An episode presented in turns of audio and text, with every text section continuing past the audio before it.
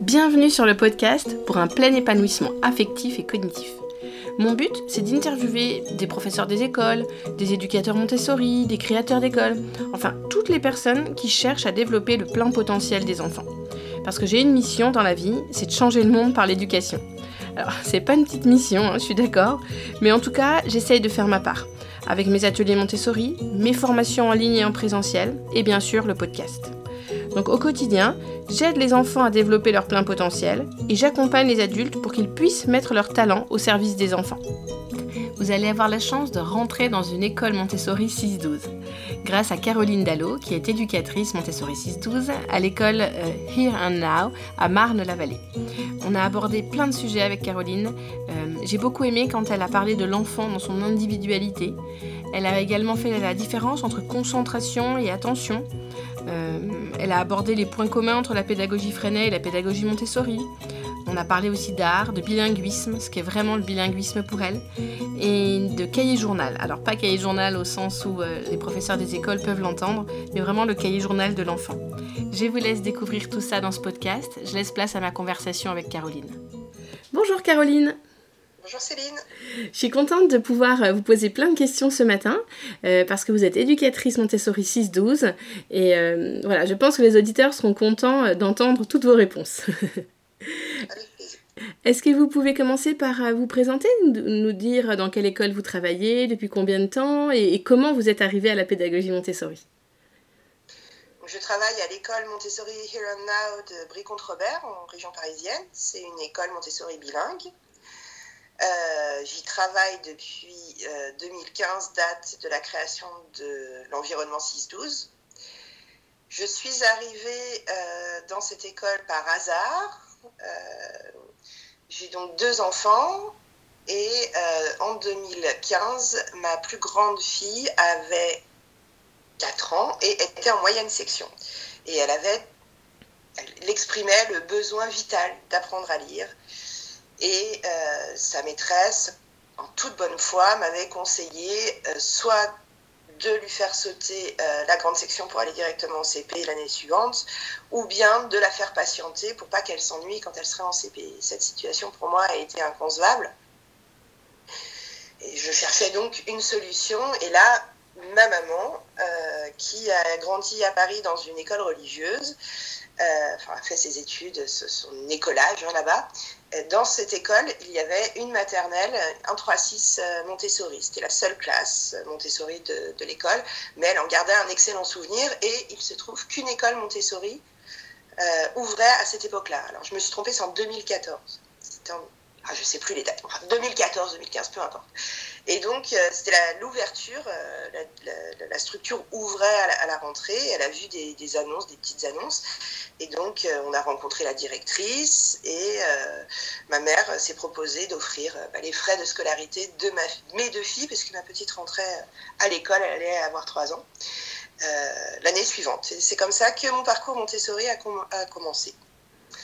De manière concomitante, je faisais cette année-là, l'année où mes filles sont rentrées dans cette école-là, un changement de carrière après avoir travaillé dans le journalisme et la photo, euh, dans la presse culturelle. Euh, j'avais décidé de changer de voie, je voulais me réorienter depuis un moment et j'avais décidé de me réorienter vers l'enseignement. Et j'étais en train de préparer le CRPE. Et à la fin de cette année de préparation, eh bien, Aurélie Collin, ma directrice, a proposé que j'ouvre un environnement 6-12 pour accueillir ma fille qui passait en 6-12 et d'autres enfants euh, de, sa classe 3-6. Et c'est comme ça que l'aventure a commencé. Et puis, une fois euh, cette classe ouverte, enfin même un petit peu auparavant quand même, j'ai fait des stages courts, euh, des stages de formation entre guillemets dans différentes structures de formation pour savoir quand même où je mettais les pieds mais ça me satisfaisait pas, c'était trop léger, ça me donnait pas le matériel pour, euh, pour pouvoir vraiment gérer ma classe. Et donc j'ai décidé de faire la formation à EMI à Archamps en cours de cette année. Euh, c'était donc 2015, c'est bien ça. 2015, mm. euh, j'ai commencé en février 2015. Mm. Donc c'était c'est une formation sur deux ans sur les vacances. Et donc j'ai fait la formation avec Benoît Dubuc à Archamps. Ah oui, donc ça a dû être deux années intenses parce que vous aviez et votre classe et la formation. C'est très lourd, faut avouer qu'il faut le savoir. C'était une décision financièrement lourde, temporellement lourde, euh, psychologiquement aussi, parce qu'on on, change beaucoup pendant cette période-là, puis on n'a pas de repos. Hein. On a Noël, on a les deux semaines de fin d'année. Donc c'est difficile, mais en même temps, je regrette vraiment pas. Ça m'a changé en tant que personne. Hmm. Et, c'était le début du chemin. Enfin, ça m'a donné les bases. Hein. Il ne faut pas croire qu'avec cette formation, euh, on sort et on est prêt à tout faire, à être le meilleur éducateur euh, élémentaire euh, du monde. Non, ça nous donne les bases et après à nous de travailler avec ça. Mais en tout cas, ça nous fait changer le curseur, trouver une autre mentalité, une autre façon de regarder l'enfant, le travail. Euh, je crois que c'est important. Euh, en tout cas, ça a été un moment important pour moi. Et donc, si j'ai bien compris, vous aviez travaillé dans cette, euh, dans cette ambiance 6-12 de septembre à février, sans, sans, trop de formation. Et c'est en février que vous avez commencé la formation à EMI. Oui, j'ai eu la chance d'être accompagnée par une des mamans d'élèves qui, qui avait eu son, son, diplôme à EMI à Archamps en, en août. Oui. Donc vraiment, elle me coachait, on préparait ensemble, elle me réexpliquait, elle me montrait le matériel. Mm. Oui, vous n'étiez pas seule. J'étais pas seule. J'étais pas seule et avec les. Voilà. Enfin, on trouve plein de formations en France. Mm. Et c'est vrai que c'est tentant moi-même. Je me disais, mais je vais pas m'embarquer pour deux ans. C'est un prix exorbitant. C'est un temps que j'ai pas. J'ai une vie de famille. J'ai des petits, j'ai des enfants mm. jeunes.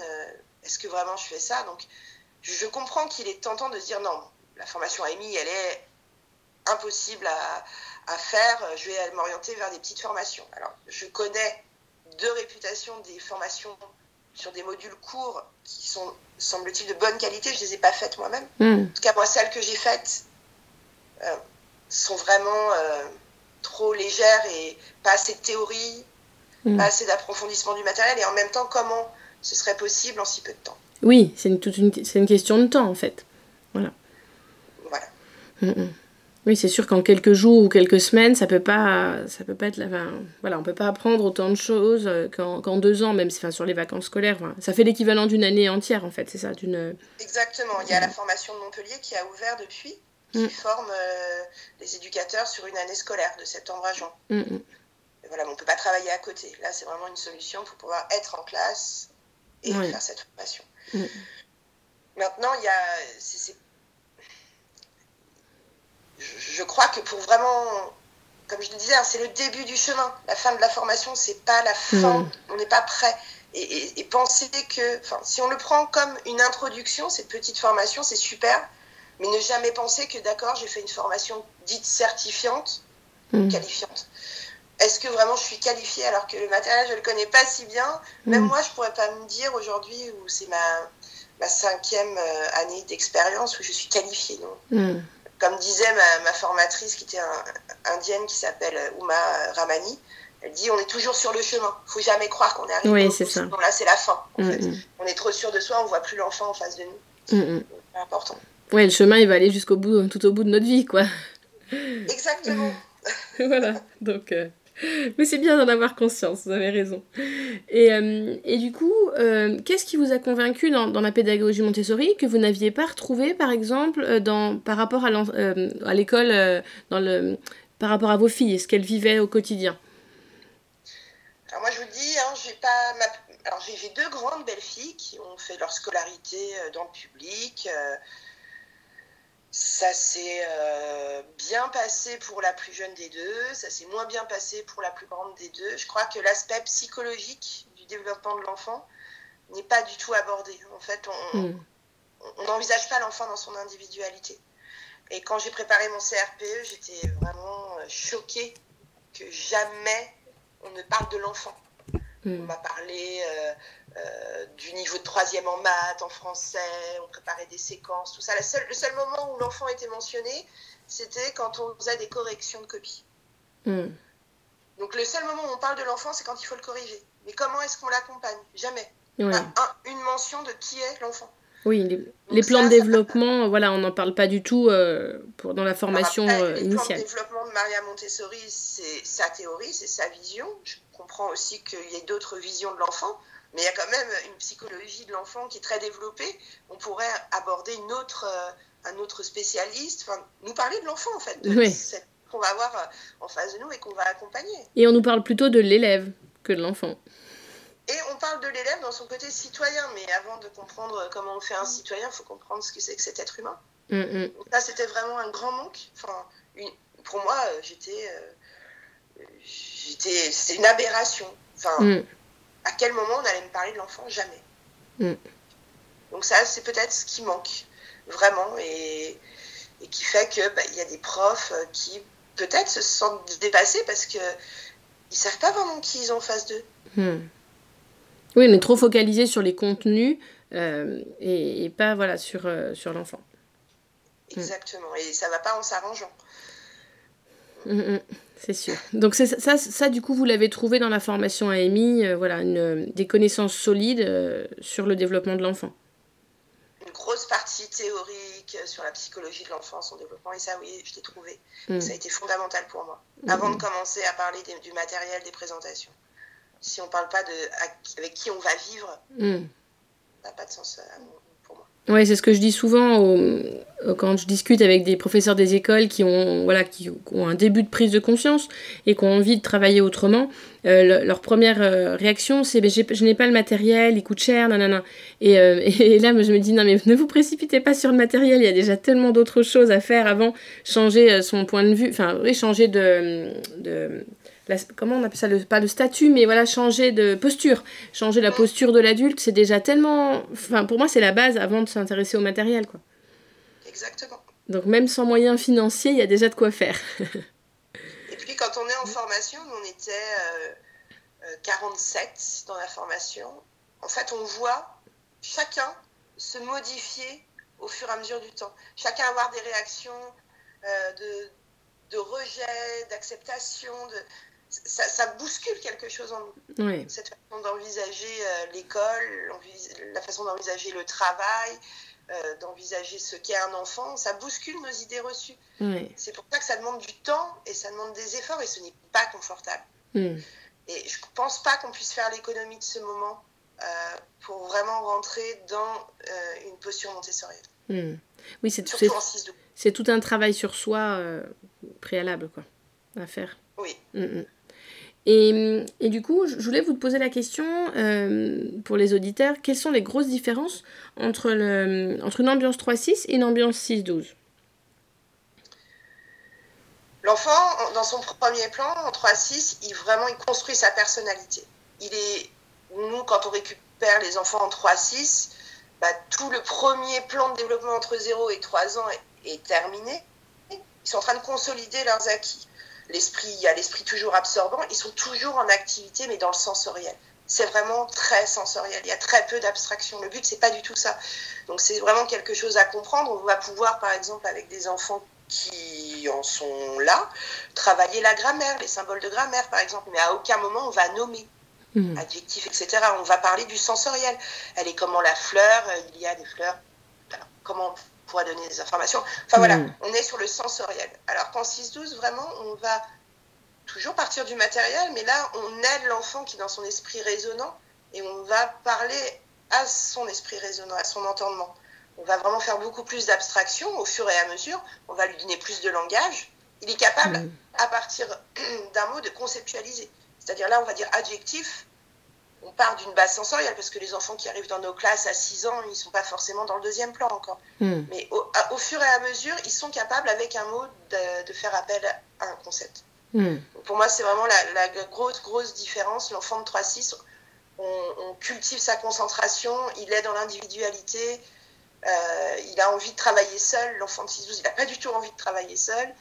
Euh, voilà, on, on cultive sa concentration en 3-6 et en 6-12, on fait appel, il faut qu'il ait goûté à cette concentration en 3-6. Un enfant, c'est compliqué, un enfant euh, qui vient de l'extérieur euh, et qui a jamais eu ce, ce moment de flow, Hmm. voilà, j'en parlerai plus tard parce que euh, pour moi, ça a été une, une lecture importante euh, Mihai sur le flow et voilà, de, de goûter à la concentration.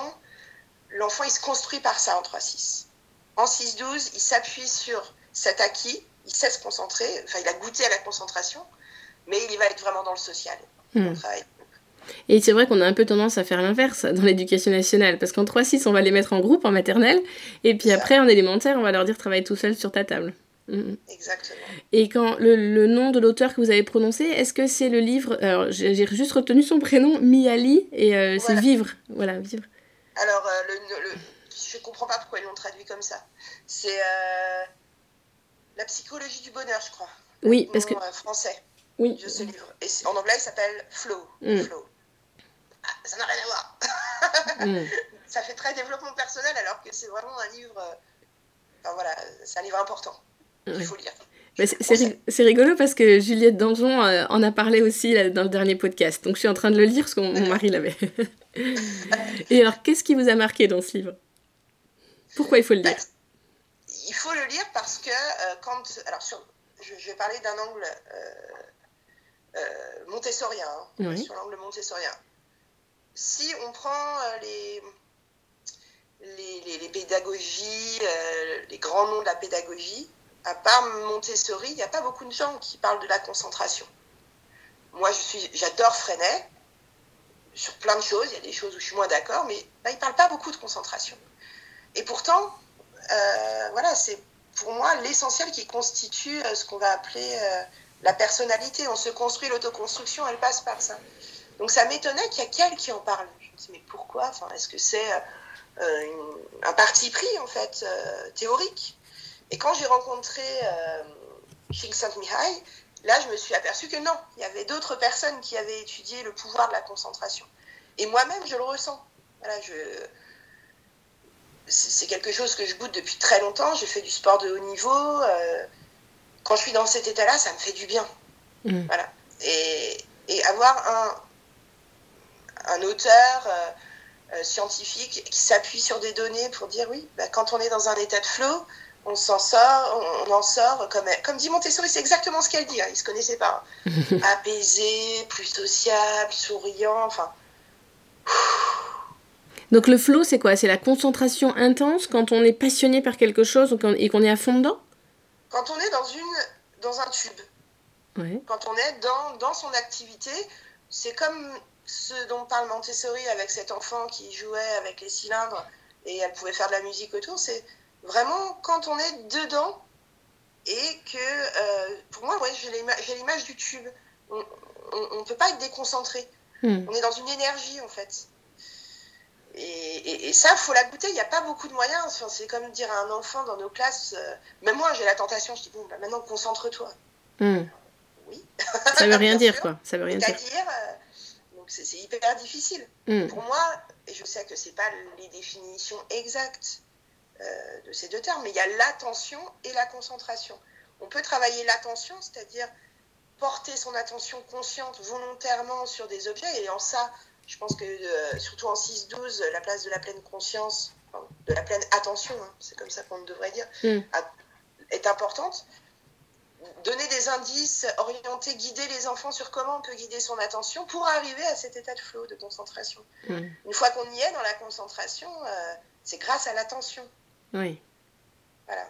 Et donc, euh, et donc cet auteur, bah, il travaille, il explique tout ce qu'on peut, enfin comment la créativité, comment euh, l'énergie peut être canalisée par, euh, par cet état de flow et comment plus on y goûte et plus on a tendance à y retourner. Hmm. Et donc, vous disiez que c'était important qu'en 3-6, ils puissent goûter à ça. Et euh, j'ai l'impression que le fait de ne pas les interrompre, c'est un des, c'est fondamental pour qu'ils puissent justement y arriver. Exactement. Et ça, il faut vraiment, vraiment le comprendre en fait. Hmm. Parce qu'on peut faire plein de formations, travailler, connaître sur le bout des doigts le matériel, si on n'a pas cette idée que le but, c'est pas le matériel, mais c'est la concentration mm. qui en découle, ben, on passe à côté. Mm. Et c'est là où, en 3-6, c'est assez merveilleux. Euh, moi, je ne suis pas formée 3-6, mais j'ai eu la chance de traduire des formations à EMI, euh, de, lire des albums. Enfin, je connais assez bien sans être diplômée. Et ben, tout le secret du 3-6, c'est observer l'enfant, voir où est son intérêt pour lui proposer des activités qui vont l'amener à la concentration. Le but ultime, c'est la concentration. C'est pas d'apprendre la différence entre les couleurs, d'apprendre le son des lettres, d'apprendre les maths. C'est de l'emmener selon sa période sensible, selon là où il en est, vers la concentration. Mm, Et à chaque fois qu'il va avoir ce moment de concentration, ben, on protège sa concentration parce que c'est ça qui le construit. C'est sacré, quoi, oui. Mm, Et c'est pas évident parce que quand on est en classe, protéger la concentration de tous, Mm. bah, un gage. Mm. Mais mm. avec l'expérience, je vois des éducatrices vraiment formidables, je- j'en ai observé, enfin, ça se met en place en fait au fur et à mesure. Et si les enfants au fur, voilà, peuvent euh, rentrer dans cette concentration et savoir qu'ils vont pas être interrompus, bah, ils, ils se construisent, ils sont plus apaisés. C'est comme ça qu'on arrive à ce qu'on appelle en Montessori ce gros mot de normalisation, Mm. qui simplement les enfants sont dans leur construction normale grâce à la concentration. Ouais. Oui, donc c'est important qu'ils puissent le vivre en 3-6 pour euh, après, en 6-12, euh, aller vers l'abstraction et que c'est un peu un, un- comment dire, la base, c'est ça? C'est la base. Mm. Alors nous, c'est difficile parce que des gens ne comprennent pas. On a la chance d'avoir une école alternative à côté de chez nous qui est plutôt spécialisée, donc qui va accueillir des professionnels de santé, tout ça à l'intérieur de l'établissement. Donc il y a beaucoup de parents qui viennent nous voir en disant je voudrais inscrire mon enfant en 6-12. Mais aujourd'hui, déjà pour des questions de place, parce qu'on est une petite école, on ne Mm. peut plus accepter les enfants qui ne sont pas de notre école. Et aussi parce que bah, tout le travail fait par, euh, par l'enfant en 3-6, eh ben, il se poursuit en 6-12. Mm. Et on n'accepte plus d'enfants qui n'ont pas fait Montessori euh, en 6-12. Oui, parce que du coup, ça pose des problèmes, j'imagine, euh, dans l'environnement. euh, S'ils sont trop nombreux, ou, ou même s'il ils sont pas trop- s'il y a quelques enfants qui ne sont- qui n'ont pas vécu ça avant, ça peut perturber, du coup, j'imagine, le- l'organisation. S'il y en a un ou deux, ça nous arrive hein, d'accueillir des enfants en IEF, les parents nous disent bon, on a fait Montessori, on discute, même si tout n'a pas été fait. Mm.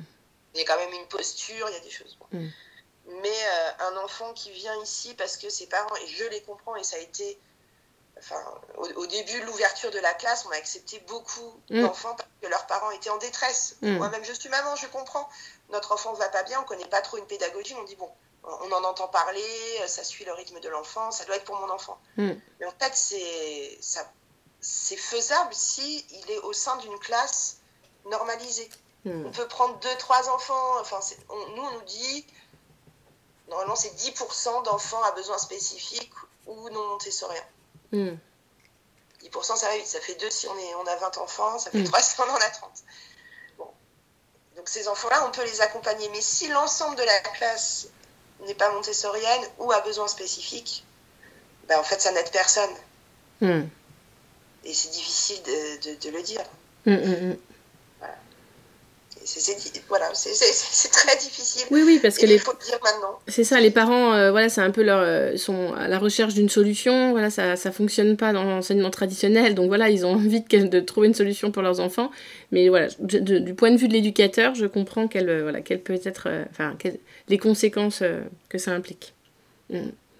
Et vous avez parlé de traduction, traduire des, des, des albums 3-6, tra- traduire dans une autre langue, vous vouliez dire?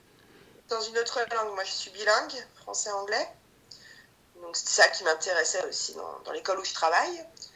Euh, et j'ai la chance, par mon parcours, euh, bah, quand j'étais à Casablanca, l'école où je travaillais a ouvert. euh, en fait, l'AMI fonctionne. L'AMI est, est à Amsterdam. C'est le centre. Et dans chaque pays, il y a une association nationale Mhm.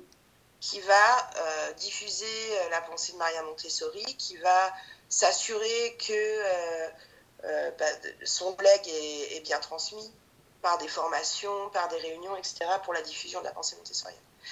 Et donc, l'école où j'étais, la directrice, Aïcha Sagid, a ouvert euh, l'AMM, l'association Montessori Maroc. Mhm. Nous, on a l'AMF, eux, ils ont l'AMM.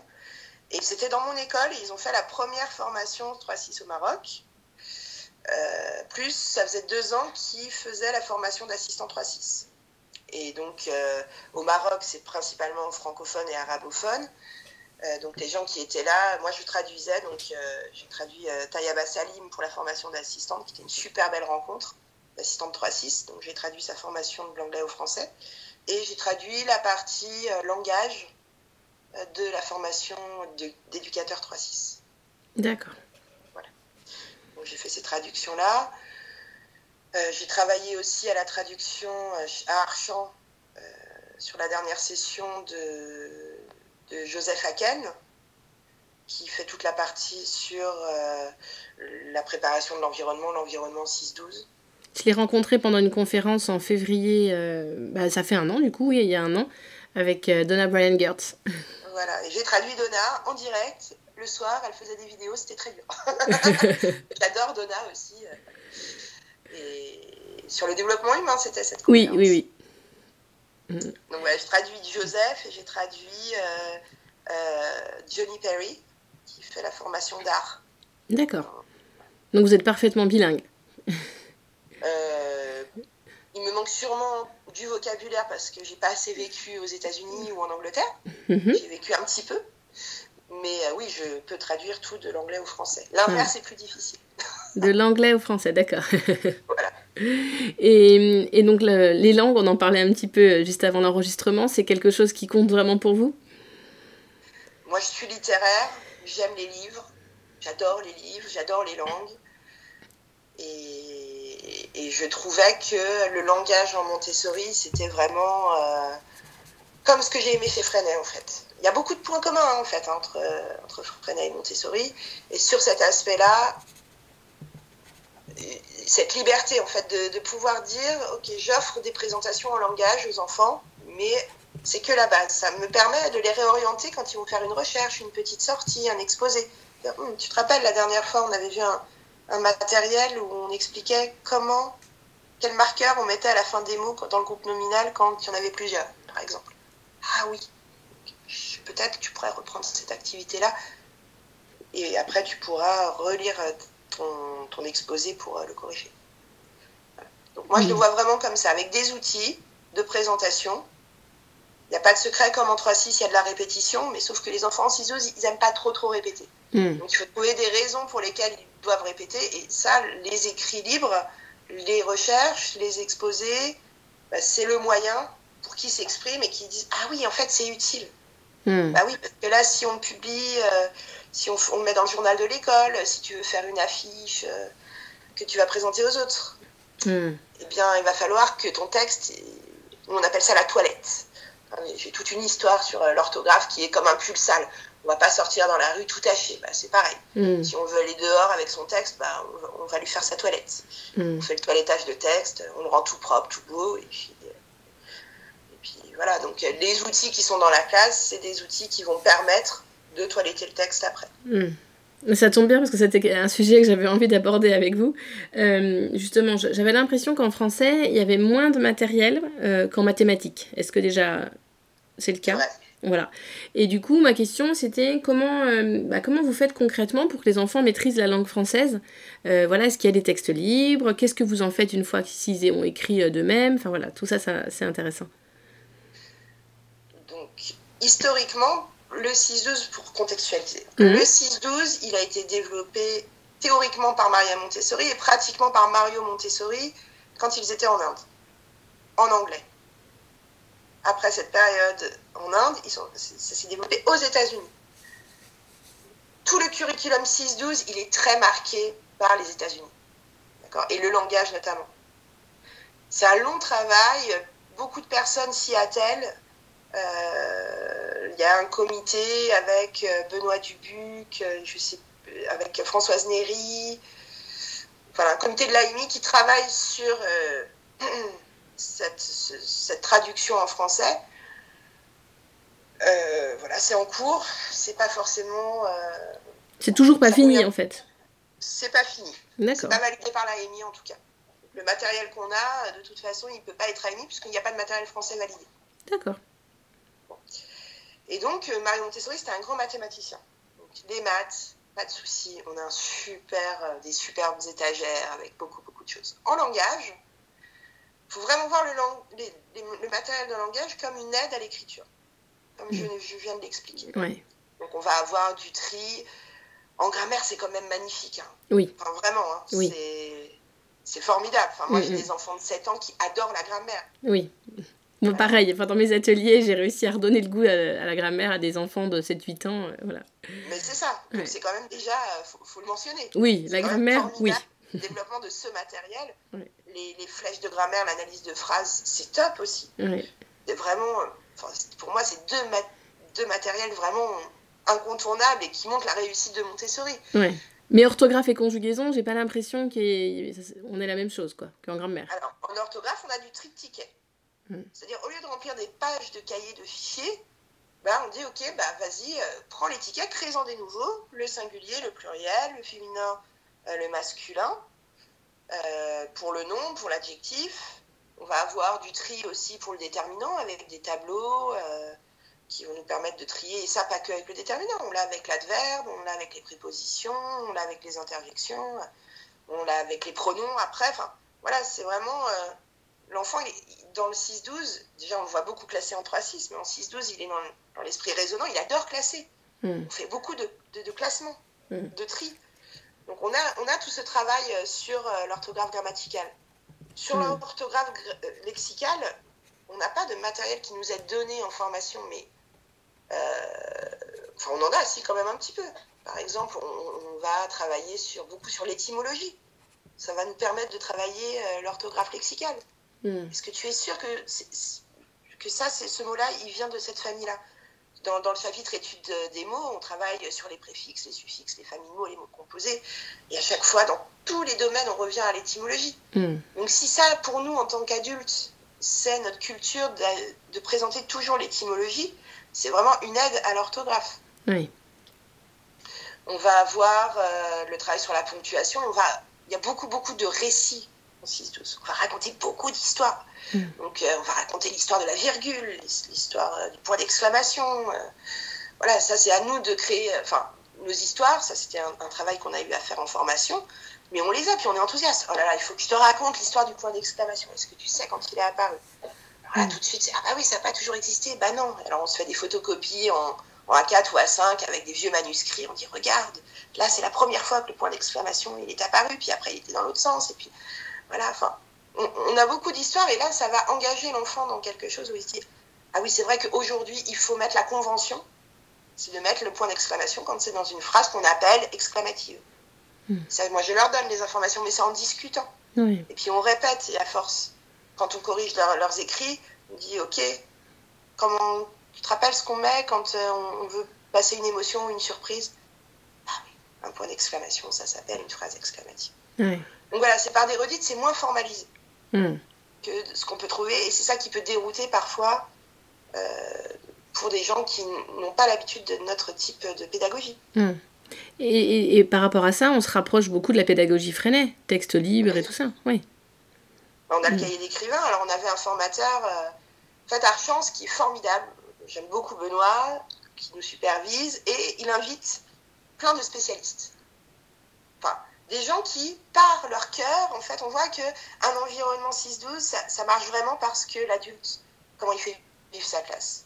Hmm. Donc on avait Johnny Perry qui est éducatrice, qui était éducatrice euh, en Californie, à San Francisco, puis là qui est partie ailleurs euh, en Boulders euh, aux États-Unis. Et elle, c'est là tout passe par là, parce que c'est son truc. Hmm. Mais c'est quand même, on est dans ce qu'on appelle en, Montessori qui fait hyper peur quand on ne connaît pas l'éducation cosmique. C'est-à-dire que de tout lier dans un principe holistique à travers d'un intérêt. Elle, son intérêt, c'était l'art. Et comme les enfants, les neurones miroirs, ils fonctionnent.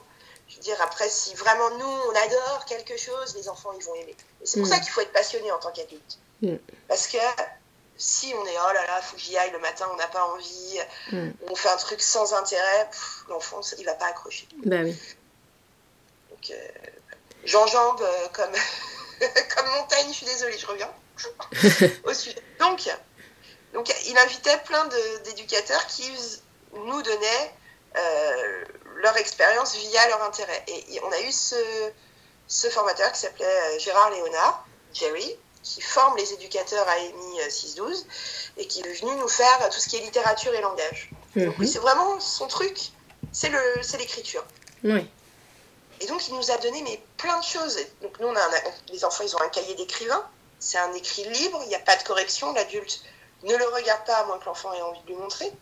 Le but là, c'est pas de corriger, c'est de laisser l'enfant écrire quand il veut, ce qu'il veut. Qu'il ose s'exprimer et, que l'orthographe soit pas une barrière, c'est ça? Qu'il ose. L'orthographe, la syntaxe, là, c'est son intimité. Hmm.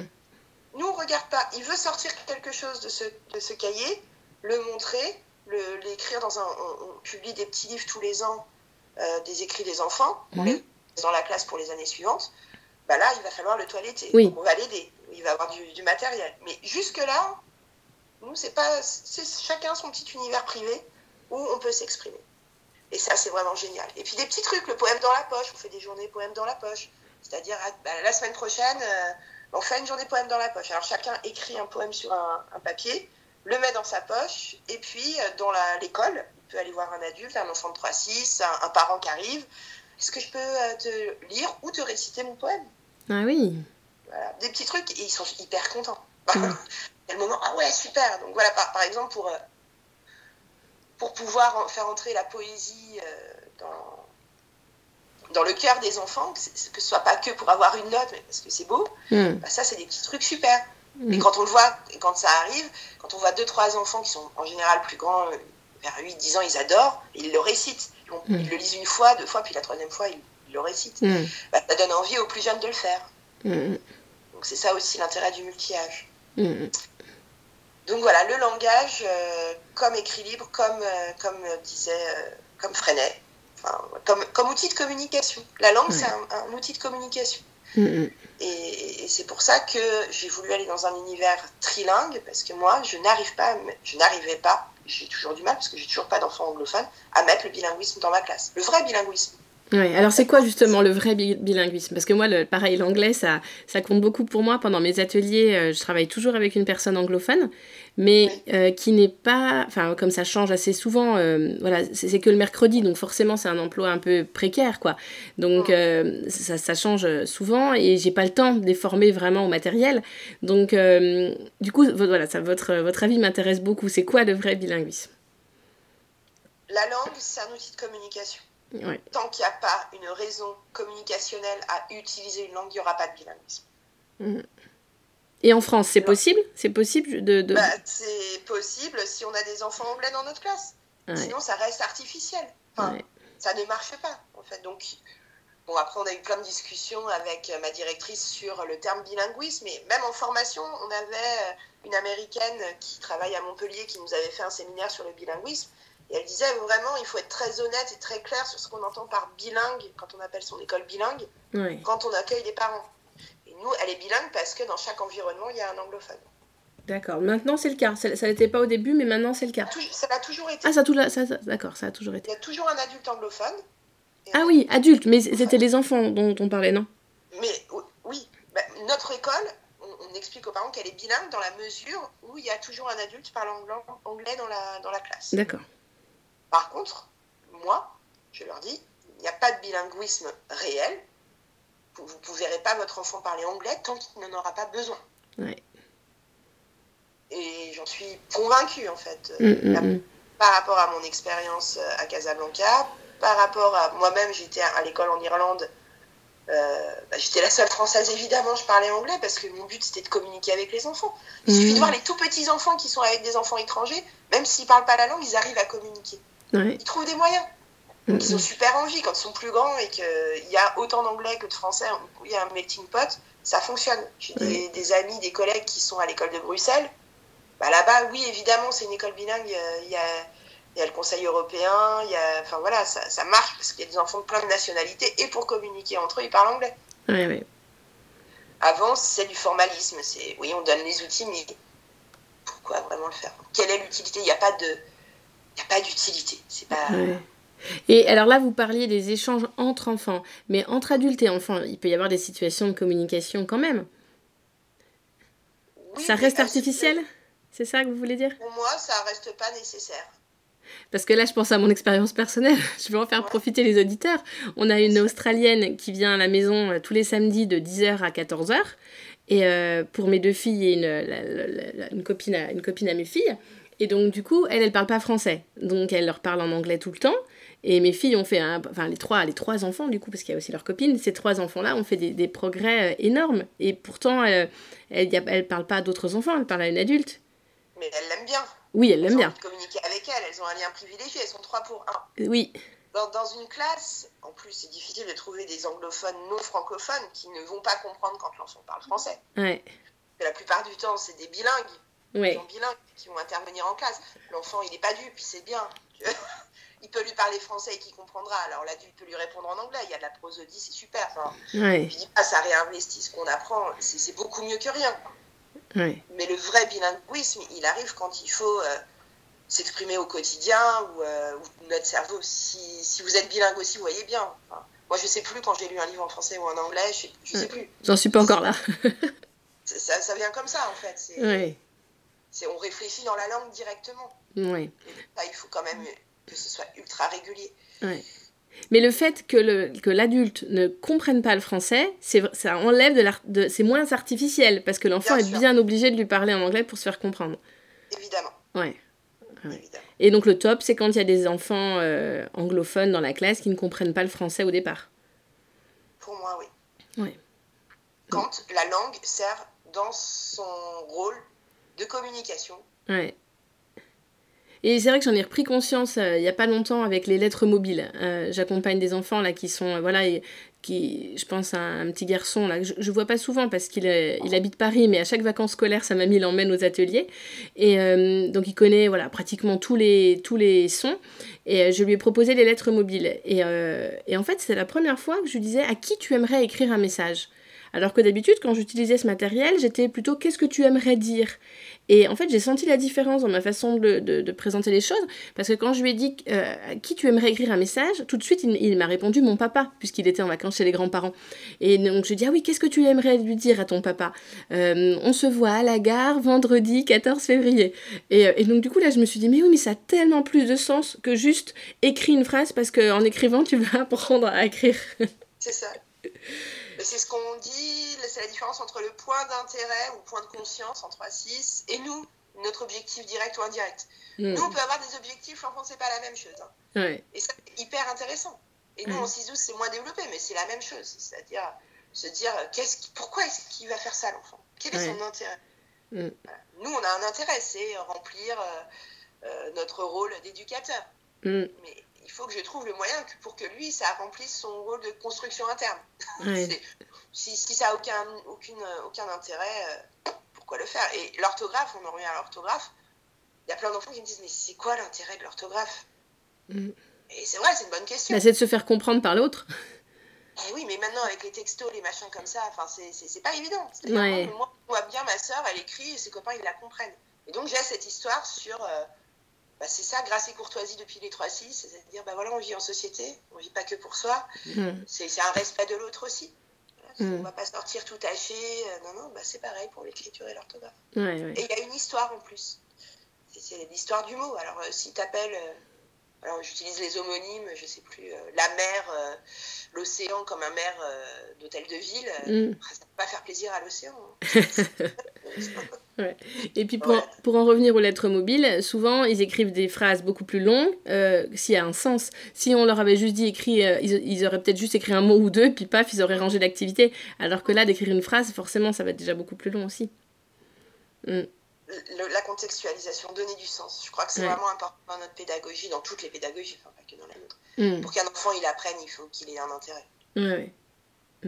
Et du coup, tout à l'heure, vous parliez euh, des, des points communs entre Freinet et Montessori. Donc là, on les a bien vus euh, au niveau de, de l'écrit, on va dire, au niveau de l'écrit. Est-ce qu'il y en a d'autres, à votre avis? Alors nous, on fait beaucoup de ce qu'on appelle les petites sorties. C'est-à-dire qu'un enfant, il a un intérêt. Euh, J'ai un enfant qui fait du cyclisme, il a voulu savoir comment on construisait un vélo. C'est Mhm. pas quelque chose qu'on va faire en classe. Par contre, je dis, ça t'intéresse? Écoute, tu prépares des questions, tu vois où est-ce qu'il y a euh, une usine de vélo ou un fabricant de vélo, et tu, si tu veux, tu peux le faire. Alors, les petites sorties, c'est à maximum 4, mais en général, ils sont 3.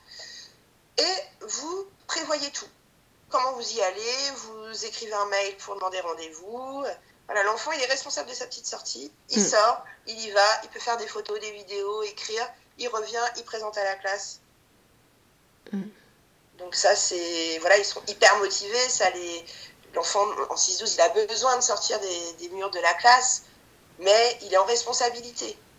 Voilà, de son voyage. On a des chaperons, donc euh, des assistants ou des parents qui sont OK. Donc euh, on a un calepin avec les jours où ils sont dispo.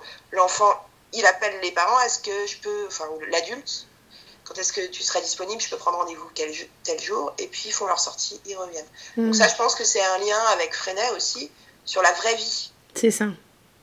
Voilà, parce que l'enfant, là, autant en 3-6, il est dans un environnement préparé, très feutré, très protégé. En 6-12, il a besoin de sortir. Si on fait la même chose en 6-12, l'enfant, il n'est pas bien. Il a envie d'aller au-delà des murs de l'école, vraiment. Bah oui. Voilà. Donc ça, ça permet justement bah, d'aller découvrir la société et de donner du sens à tout ce qu'on fait en grâce et courtoisie. Euh, euh, pour, pour tous, c'est vraiment euh, ouais, contextualiser. C'est exactement pareil que les phrases avec l'alphabet mobile. Avant, on a vu toutes les règles de grâce et courtoisie en soi. Bah, maintenant, on va les éprouver au contact du monde. Comment on écrit un mail avec politesse, les tournures. voilà. Mm, mm. Oui, et puis à travers ces petites sorties, euh, voilà, ils apprennent énormément de choses parce que euh, savoir euh, quel, quel, chemin prendre, comment contacter la personne. et puis j'ai l'impression aussi qu'on leur montre, que l'adulte leur montre qu'on leur fait confiance. On, on, arrête un peu de les prendre par la main et de tout faire à leur place. Et voilà, ils ont la responsabilité de, de l'organisation de cette sortie. C'est énorme. On a même une formation de chaperon fois par an, on forme les adultes qui veulent bien se porter volontaire.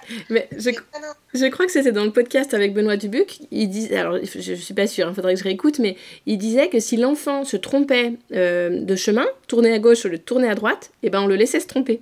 Tout à fait. Ouais.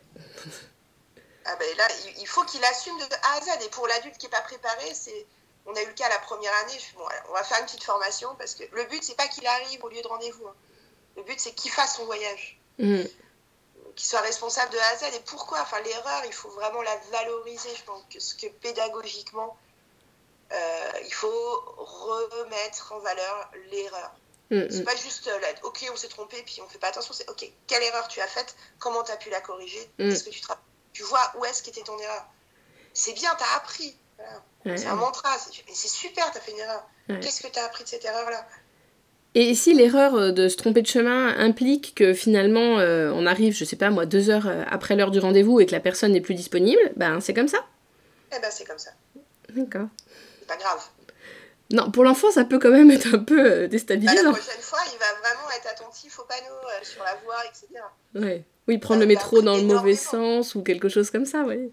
Mais oui. Mm, mm. Oui, c'est... Après, ils sont trois hein, enfants, hein. pas, tout repose pas sur les épaules d'un enfant. C'est vrai. Oui, donc y a, ça peut être aussi, euh, ils peuvent aussi voilà, se mettre d'accord, mais non, je suis pas d'accord, on va pas dans la bonne direction. Bien sûr. Ouais.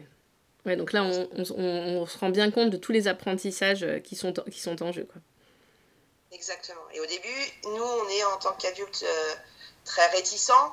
On dit, ah ouais, la petite sortie, c'est bien gentil, mais à l'heure d'aujourd'hui, où tout est tout est très réglementé, est-ce que vraiment c'est possible Et puis on l'oublie. On a un mm. programme tellement chargé. Mais non, il faut pas vraiment. Au début, on les, on les, on les, provoque.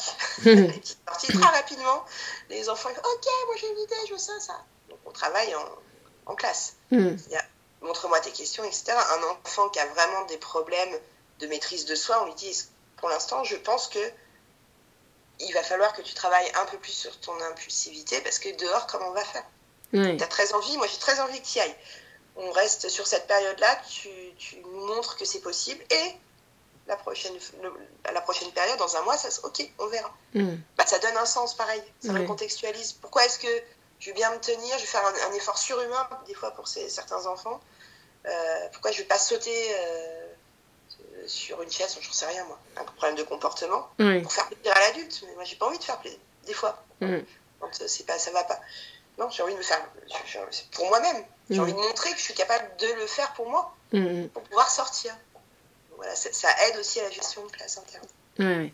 Oui, puis l'adulte est un guide. Si, si l'adulte sent que, que ça va pas le faire parce que l'enfant est trop impulsif, ben voilà, justement, il va il va l'aider à régler ça avant la sortie. Voilà. L'adulte, parce que souvent, euh, les gens qui connaissent mal cette pédagogie, euh, bon, ceux qui écoutent le podcast, je pense que quand même là, ils commencent à comprendre un peu euh, les tenants, les aboutissants, mais voilà, quelqu'un qui l'écoute pour la première fois, souvent, il y a cette fausse croyance de, dans la pédagogie Montessori, les enfants font ce qu'ils veulent.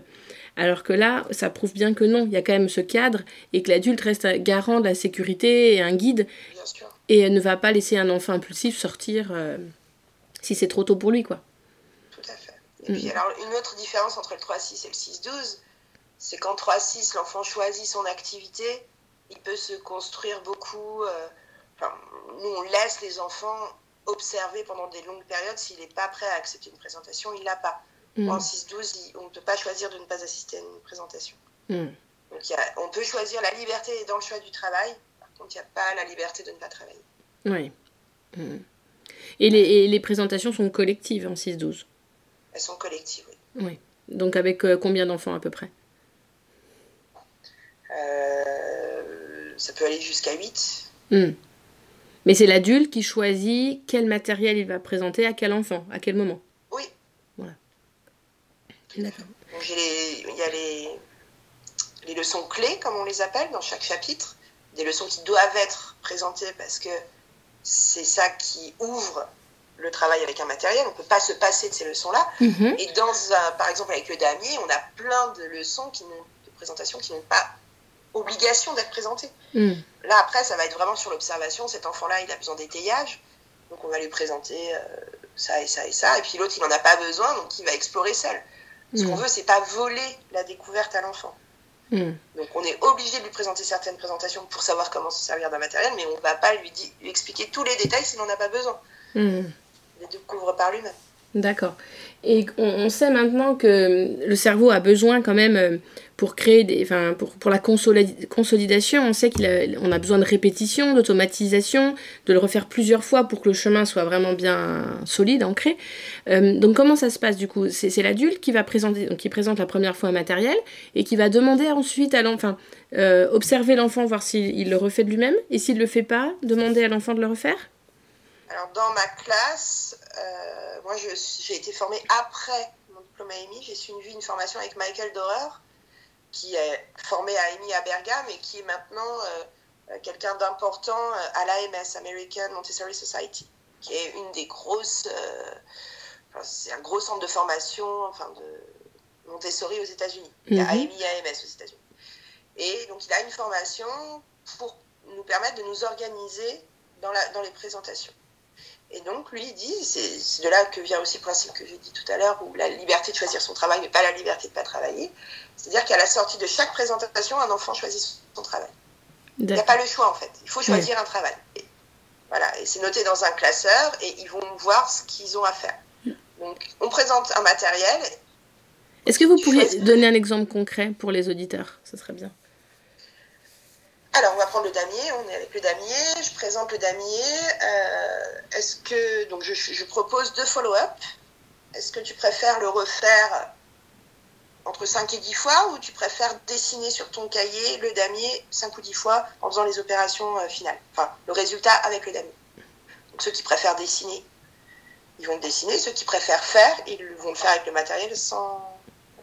Mm. Euh, voilà. À chaque fois, il faut trouver au moins deux possibilités pour que l'enfant ait le choix, parce que la liberté vient du choix.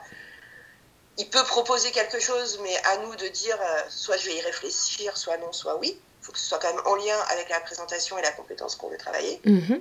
Mais il a toujours quelque chose à faire. D'accord. Oui, c'est pas on présente le matériel et hop, c'est fini, on le range et on passe à autre chose. Quoi. Il, faut, il y a un Voilà. prolongement. Si on fait le singulier pluriel euh, des mots en EUR, Mhm. euh, première possibilité, combien de fois tu vas reprendre l'activité de tri des étiquettes Deuxième possibilité, combien de phrases tu vas passer du singulier au pluriel avec des mots en EUR Hmm. Donc, les kinesthésiques, ils vont plus choisir le tri. euh, ceux qui aiment bien écrire, le joli, l'esthétique, parce qu'ils vont faire des petits cadres, ils Mhm. vont choisir plutôt d'écrire dans leur cahier. Enfin, c'est au choix. Il n'y a pas d'obligation de faire l'un ou l'autre. Par Mhm. contre, il y a obligation d'en choisir l'un ou l'autre. D'accord. Ouais, c'est clair. Et donc, comme ça, ça oblige à une rigueur et nous, on peut suivre. Et surtout, il y a répétition. Mhm, Et on voit bien quand un enfant n'a pas compris ou compris. Parce que la liberté de ne pas répéter, c'est pas possible. Oui. Mhm. Et, et donc, du coup, euh, ils ont un, un- comme un espèce de plan de travail où ils notent euh, ce qu'ils font dans la journée? Ou c'est, est-ce que c'est est-ce que c'est vous qui, avez, qui, qui remplissez un peu la trame ou est-ce que c'est, c'est une feuille blanche ou avec trois colonnes et c'est eux qui écrivent? Alors, de base, chaque enfant a son cahier journal dans lequel tous les matins il écrit la date et il va écrire ce qu'il a fait dans la journée. C'est rigolo ce que vous appelez ça cahier journal, comme les enseignants d'éducation nationale, sauf que ça n'a rien à voir puisque c'est l'adulte Voilà. qui, fait le cahier journal. Là, c'est leur cahier à eux et pendant les rendez-vous individuels, ça nous permet de discuter. Bah, regarde, là, tel jour, je vois que tu as fait que trois choses, qu'est-ce qui s'est passé enfin, voilà. on a le cahier journal individuel. Et ils ont un classeur, moi je fonctionne par année, c'est-à-dire il y a les premières, deuxième, troisième, quatrième, cinquième année. Mhm. Après, il y a des enfants qui vont très vite sur un domaine qui, je leur dis, bon, bah là, en français, tu iras regarder dans le classeur de quatrième année. Mhm. Follow-up, donc il y a le titre de la présentation. À l'avance, j'ai préparé mes deux euh, choix de follow-up. Et en dessous, il y a les prénoms. À côté de chaque prénom, à la fin de la présentation, je note s'ils ont choisi, choisi le travail 1 ou 2. Et ils se cochent quand ils ont terminé, dans le classeur commun qui est en place. Ils n'ont pas de feuille de route. D'accord. Donc c'est un outil sur lequel ils peuvent retourner, sur lequel mon assistante peut retourner pour voir ce qu'il leur reste à faire. Eux, c'est visuel. Après, j'ai des enfants, ils ont besoin d'une feuille de route. C'est trop compliqué de retourner à la feuille, ils n'arrivent pas à gérer leur temps. Hmm. Donc, je les guide. Je veux pas que ce soit une entrave. Par contre, euh, je vais pas me dire, ah non, faut pas de plan de travail. Donc, ces enfants-là, ils ont une feuille où il y a la date, où il y a le, la présentation et le follow-up qu'ils ont choisi qui est dans leur tria. Comme ça, ils n'ont que à ouvrir. Il n'y a pas l'effort d'aller jusqu'au classeur. voilà, mais j'adapte. Hmm. Dès que c'est possible de l'enlever, je l'enlève. D'accord. Voilà, je j'ai envie, enfin, c'est pas que j'ai envie, c'est un de mes buts vraiment, c'est d'avoir des enfants qui, à la sortie de ma classe, sont en mesure euh, de, de s'organiser dans leur travail. Hmm. Et moi, j'en ai des enfants à 8 ans, franchement, ils assurent. Ils arrivent à savoir ce qui n'est pas terminé, parce qu'on a un classeur pour le travail terminé. Euh, ils savent ce qu'ils ont à faire sans avoir de, de feuille de route. Euh, hmm. ils, se régulent, ils savent que tous les matins ils vont faire ça. Ils avalent leur crapaud, comme on dit. Hein. C'est ce qu'ils n'aiment pas faire. Moi, je leur, je leur raconte l'histoire des crapauds. Je ne sais pas si tu connais, si vous connaissez. C'est euh, avec le, le, le, matin miracle, c'est se lever très tôt le matin et d'avaler ses crapauds. C'est-à-dire tout ce qu'on n'a pas envie de faire, on le fait au début. Et après, on fait ce qu'on veut. Ben, moi, je leur raconte souvent cette histoire que moi, je le fais. Et le matin, ben, voilà, moi aussi, il y a des choses, je le fais parce que je dois le faire, mais j'ai pas envie. Oui. Tout mon administratif, euh, tous les papiers, tous les machins, je le fais le matin. Et après, ah, je peux faire ce dont j'ai envie. Ben, eux, ils font ça, hmm. certains. Ils ont appris à faire les tâches ingrates qu'ils n'ont pas envie de faire. Et après, ils peuvent se lancer dans leur grand travail, leur écriture, tout ça. Il y a des choses qu'il faut faire, c'est comme ça, c'est la vie. Ouais, il y a des choses quand même qui sont imposées, mais après ils ont encore du temps. Je, ne sais pas si un enfant voilà se passionne pour les divisions et a envie de faire des divisions avec des nombres à virgule, bah, il aura le temps dans la journée d'approfondir ça. Ouais. Bah oui, largement.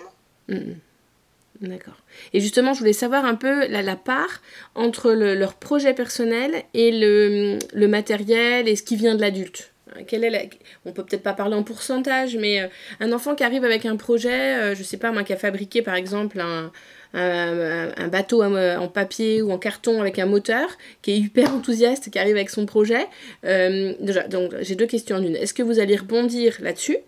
Et euh, déjà celle-là, est-ce que vous allez rebondir là-dessus? Si l'enfant est hyper enthousiaste. S'il fait ça, ça sera une présentation dans le cadre des après-midi. Nous, on goûte ensemble et c'est à ce moment-là que euh, les enfants présentent leur compte rendu de petite sortie. Donc, à la manière d'une petite sortie, il va présenter avant, je vais voir avec lui, ok, t'as ton mm. bateau, est-ce que tu peux m'expliquer comment fonctionne, euh, comment il avance? Mm. Est-ce que tu as des documents à présenter aux copains pour euh, leur expliquer? Si ça manque, c'est bon, bah, peut-être tu peux faire une recherche là-dessus, parce que là, mm. peut-être qu'on ne comprendra pas exactement comment tu l'as construit, comment il avance, des choses comme ça. Donc, je vais le guider sur comment montrer son projet à ses copains. D'accord.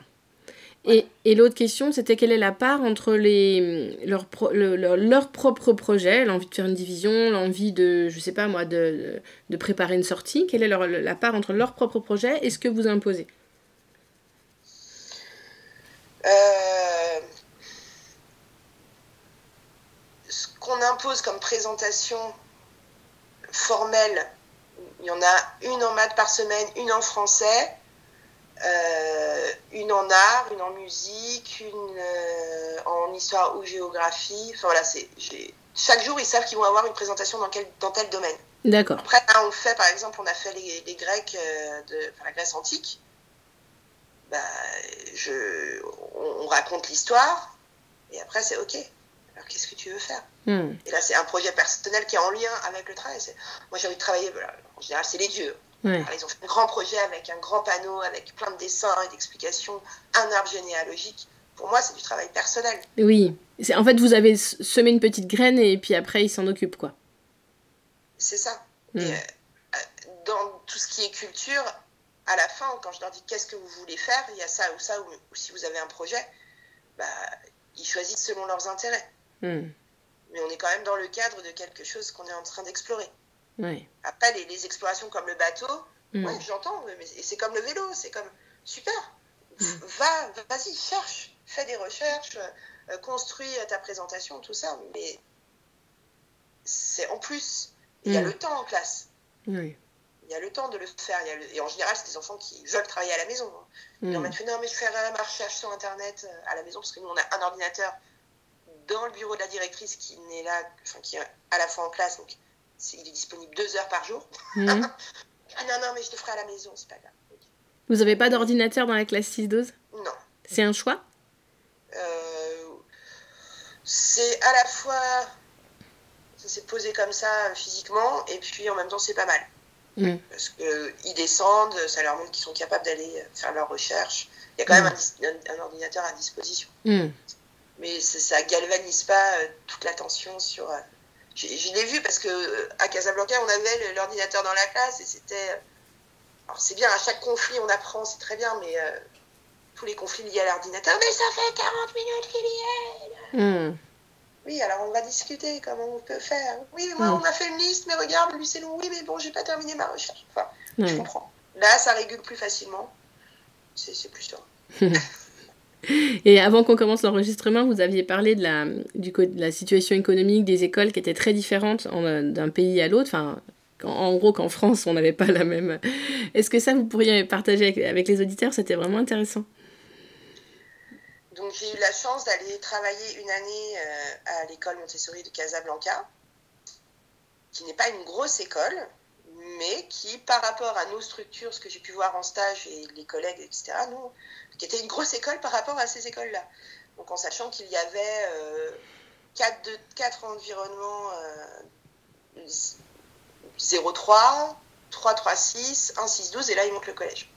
C'est pas énorme. Mais c'était avec une fluidité, avec un bureau, avec deux administratrices dedans qui sont là toute la journée pour répondre aux parents, à nous, etc. Avec un éducateur flottant qui était là pour accompagner les éducateurs et les remplacer s'ils étaient absents. Un confort, en fait, c'est quelque chose qu'on ne peut pas se permettre, en fait, en France. C'est des situations qu'on retrouve, celle de Casablanca, aussi aux États-Unis, où c'est des structures pérennes, où il y a une trésorerie, où il y a une organisation qui fait que euh, c'est possible. Et nous, en France, on pratique des prix qui sont exorbitants pour les familles. Et je comprends que certaines personnes disent oui, mais c'est pas atteignable, enfin, nous, on ne peut pas se permettre. Oui, c'est vrai. Mais nous, de l'autre côté, derrière le rideau, bah, on est dans une situation précaire. Mm. Et, ça, c'est compliqué à vivre pour être serein avec les enfants, pour être serein sur un développement euh, à long terme de, de, notre école, de nos écoles, j'ai pas de solution, je sais pas exactement euh, pourquoi, est-ce que ça fonctionne comme ça, est-ce qu'il n'y a pas assez de personnes encore sensibilisées qui ont des moyens, des investisseurs, en sachant que l'éducation, c'est pas un produit qu'on capitalise pour gagner de l'argent, mais plus on capitalise pour euh, idéologiquement mm. sur la formation de petits êtres humains. Enfin, voilà, il faudrait des gens convaincus qui, qui apportent leur aide. Alors, il y a une fondation euh, Montessori je ne sais pas trop ce qu'elle vaut, je la connais pas, mais est-ce que vraiment elle aide les écoles? Je crois pas. Euh, je, connais quelques directeurs et directrices. C'est compliqué pour tout le monde. Hmm. On aimerait bien être payé parce que décemment en fait. Hein. oui, c'est ça. Dans l'éducation nationale, il hein, faut le savoir. Alors que notre formation est, est lourde, enfin, financièrement que voilà, on mérite aussi de pas de pas gagner le SMIC. Enfin, bah, c'est ça. 1002, j'entends souvent 1002, 1003 par mois en, en, mangeant avec les enfants, en faisant la garderie, enfin en étant un peu euh, toute la journée là quoi, du matin au soir. Voilà. Un, métier dans lequel on s'implique, on n'est pas on commence pas à telle heure, on termine pas à telle heure, c'est pas mm. vrai, pas dans, pas dans les écoles Montessori. Et mm. derrière, bah, la rétribution euh, financière, elle n'est pas à la hauteur. On a du mal à vivre, enfin c'est compliqué. Mm. Donc ça, c'est un vrai problème français qui nuit, à mon avis, au développement des écoles Montessori et alternatives. Oui, bah, tant que l'État... C'est ça.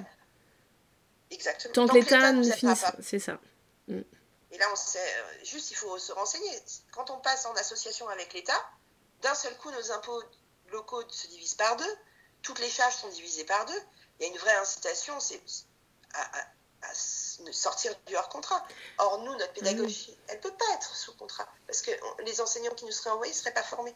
Mmh. Oui, parce que quand une école hors contrat passe sous, peut, enfin, peut faire la demande de passer sous contrat au bout de 5 ans. Et moi, je croyais que c'était que du coup, il y avait un salaire d'enseignant qui était financé par l'État. Mais non, il y a d'autres avantages alors que vous oh, les citez. Il y en a plein. D'accord. C'est très incitatif. Ils veulent. C'est une peur. Enfin, c'est la peur. Le l'origine de tous les maux. Hein. Ils ont peur de nous, je ne sais pas ce qui se passe. Enfin, ils, n'ont pas envie qu'il y ait un développement des écoles hors contrat, donc euh, c'est des incitations financières. Et le salaire, le salaire de l'enseignant qui, qui, est pris en charge par l'État, c'est forcément un enseignant d'éducation nationale, donc pas formé, c'est ça qui, qui, du coup pose problème? Exactement. Et c'est pas on possible. Passe le CRPE, on choisit soit le public, soit le privé. Mhm. Si on passe le privé, après, on, est euh, chapeauté par le diocèse l'éducation nationale a laissé la gestion des éducateurs du privé au diocèse, qui attribue les postes, comme, comme l'éducation nationale attribue les postes dans le public, bah, c'est le diocèse qui attribue les postes dans le privé. Dans le privé. privé sous contrat. Mm, mm. Voilà, privé sous contrat. Et j'ai entendu des, des, enseignants privés sous contrat, enfin, qui venaient du privé, dire Moi j'ai été puni, on m'a envoyé en Montessori. Ah bon? Ah, C'est triste. Bah ouais. Donc euh, à partir de là, il n'y a pas de confiance en fait. Hmm. Eux, ils ne croient pas en ce qu'on fait, donc ils nous envoient des, hmm. des, enseignants euh, qui sont très bien par ailleurs, euh, sûrement, hmm. et, qui sont très contents d'avoir été punis. Et quand on entend ça, j'ai été punie, j'étais envoyée à Montessori. C'est ça qu'ils n'ont rien compris. Parce que pour moi, je, moi, je suis enseignante dans le privé sous contrat. Hein. donc, si on m'envoyait dans une école hors Montessori hors contrat avec le salaire de l'éducation nationale, hein, c'est ça? Avec le même salaire, bah, ça serait pas, je serais pas punie, ça serait un très beau cadeau. Mais voilà. Mais pourquoi est-ce que ça, ça se, ça se passe pas? Pourquoi est-ce qu'il n'y a pas une discussion de nos écoles avec le diocèse en disant vous avez des enseignants privés, enfin, vous mm. avez des enseignants là qui sont prêts à venir dans nos écoles, laissez-les venir. Mettez-nous en, contact avec ces, ces, enseignants qui sont formés, qui sont, ou qui sont volontaires. Volontaires, et vous, vous pouvez les former après, dans un deuxième temps, enfin, ou très rapidement. Ça, ça, peut se faire, bien sûr, mais mm. une communication. Ouais. Pas euh, euh, trois semaines avant la rentrée, bah tiens, t'es affecté là. C'est un coup de massue pour tout le monde, on ne sait pas, ça fait peur mm. aux enseignants qui ne connaissent pas Montessori. Euh, mm. Oui, donc là, il y a vraiment des choses à améliorer pour que justement, voilà, pour cette passerelle entre privé sous contrat et privé hors contrat. Mais oui, bien sûr. Non, mais c'est bon à savoir. J'avais pas tous les détails. Eh bien, euh, Caroline, on va terminer le podcast avec les trois questions que j'aime bien poser à la fin.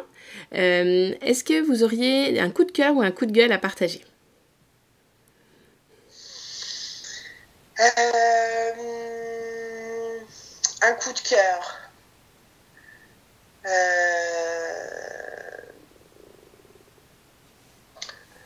Toutes les initiatives qui se créent aujourd'hui euh, autour euh, de l'enfant euh, pour mieux le comprendre. Enfin, cette volonté, en tout cas, de l'adulte de mieux comprendre l'enfant. À chaque fois que j'en vois une, bah, ça me fait plaisir. Je me dis, ouais, chouette, il y a quelqu'un qui essaye de comprendre ce que c'est qu'un enfant. D'accord. Et est-ce qu'il y a un livre qui vous a marqué? Bah, vous, avez parlé de Flo, mais celui-là ou un autre, un, livre que vous aimeriez, dont vous aimeriez parler? Il y a le livre de Lillard qui est vraiment génial. Et, encore une fois, euh, c'est super, il faut lire Montessori, mais quand on la lit, des fois, bon, bah, c'est compliqué parce que c'est une, une, auteure, une autrice euh, du siècle passé, avec des fortes convictions religieuses, qui peut laisser présager des choses qui ne sont pas forcément euh, vraies. Voilà, on peut faire par exemple du Montessori en étant laïque, mm. mais c'est très important de la lire. Et c'est issu de beaucoup de discours. Elle essaye de convaincre. Et il faut la comprendre, il faut la lire, je ne dis pas le contraire. Mais Lillard, c'est bien de la lire parce que c'est des scientifiques qui reposent sur tous les principes qu'elle a, qu'elle a développés. Mm-hmm. Et on voit euh, que ça fonctionne. Et pourquoi ça fonctionne. Et donc, c'est une décontextualisation de tout ce que Maria Montessori nous dit dans ses livres dans une, perspective scientifique. Et ça, c'est super. Et beaucoup plus facile à lire, quand même, plus facile d'accès. Euh, enfin, différent, quoi. Plus, plus abordable. Voilà. voilà, comme je conseille vraiment le flow, mm. euh, euh, de la même façon, il faut, il faut comprendre cette pédagogie sous. Moi, j'ai fait de la philo sous différentes perspectives. Comme disait Merleau-Ponty, il faut, faut, regarder le diamant, mais dessous toutes ses faces. Bah, c'est la même chose, Montessori. Il faut comprendre ce qu'elle a transmis, il faut regarder aussi les autres personnes qui en parlent et pourquoi ça fonctionne. Oui. Ouais, donc c'est vrai que c'est un super livre. Et une citation, si vous en avez une que vous aimez bien, pour terminer. Elle n'est pas très gaie, mais en fait, il faut bien la réfléchir. C'est Chateaubriand qui dit On habite avec un cœur plein un monde vide, et sans avoir usé de rien, on est désabusé de tout. Ok, à méditer alors. Parce que... et, je trouve que cette phrase, elle répond bien à notre société, c'est-à-dire qu'avec Internet, tout ça, on a l'impression de tout connaître. En fait, on vit pas, on vit pas les choses. On a plein d'envies, mais on a l'impression que le monde est vide parce qu'on est dans le virtuel. Moi, c'est mon interprétation de cette, phrase, cette citation. Et au lieu d'être désabusé, de se dire non, mais en fait, tout a été fait, une version nihiliste, allons dans la nature, allons dans le monde, vivons vraiment. Euh, il faut remplir notre cœur, parce que le monde, il, est plein, c'est vrai, mais notre cœur aussi, il peut l'être quand, dès qu'on est au contact réel des choses. Des gens, de la nature, de la vie, des livres, etc. eh bien, merci beaucoup. De rien. Merci Caroline, au revoir. Au revoir Céline. J'espère que ce podcast avec Caroline vous aura apporté euh, plus de connaissances sur les 6-12 et sur la pédagogie Montessori d'une manière plus globale. Quand Caroline a, parlé du livre de d'Angeline Stoll-Lillard, elle a pas, j'ai remarqué qu'elle n'avait pas cité le titre, donc je vous le donne. C'est Une révolution scientifique soutenue par la science. Voilà, c'est un super livre que je vous conseille aussi de lire. Voilà pour aujourd'hui. Si vous avez des questions, euh, vous pouvez les poser sur mon blog montessori-apprendreautrement.com. Voilà, Caroline pourra y répondre ou les, prochaines personnes que je vais interviewer. Et hum, si ce podcast euh, vous plaît, et eh ben voilà, faites, euh, faites le savoir en, cliquant sur les, étoiles là, sur Apple Podcast. Laissez un commentaire, voilà, ou parlez-en autour de vous tout simplement. ça pourra beaucoup m'aider. Je vous remercie et je vous dis à vendredi prochain.